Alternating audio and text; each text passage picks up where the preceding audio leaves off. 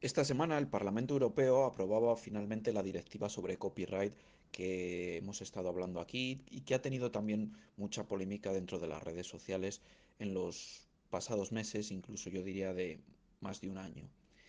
¿Cuáles son las implicaciones de esta ley? Bueno,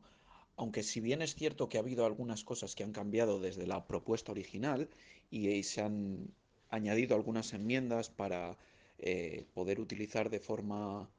sencilla y de forma justa eh, cosas como los memes, citaciones, parodias,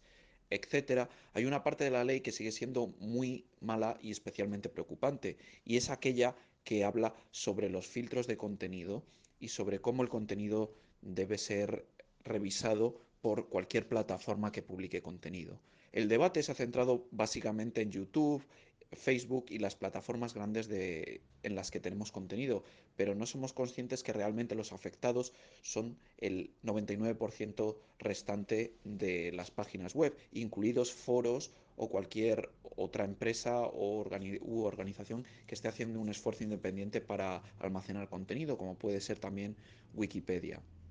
¿Cómo nos afecta esto? Bueno, la ley eh, obliga a cualquier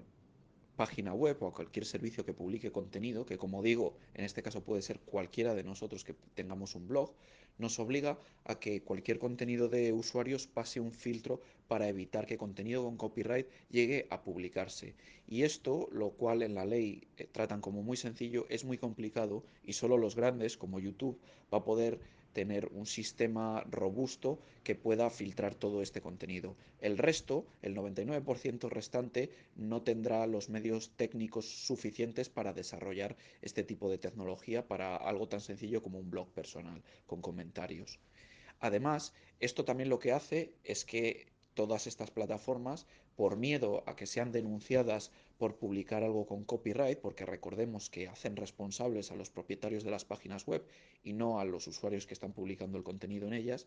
eh, que cerrarán,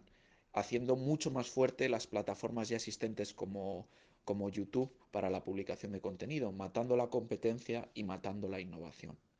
Por eso creo que es muy preocupante lo que se ha aprobado hoy en el Parlamento Europeo, que durante el próximo año y medio y dos los países miembros tendrán que adaptarlo a las leyes eh, nacionales, pero realmente lo que nos hace es que obliga a poner un ojo vigilante en cualquier contenido que se publica en la red, lo cual no va a frenar eh, la publicación y las, y las, violaciones de copyright de contenido, porque la gente que quiera publicar obras con copyright lo hará en páginas que no les importe eh, saltarse la legalidad vigente, pero sí afectará al resto de las plataformas que en su mayoría no publica contenido violando copyright y que sí que estará ahora mismo controlado por un sistema que no podremos implementar y que favorecerá de nuevo a los grandes.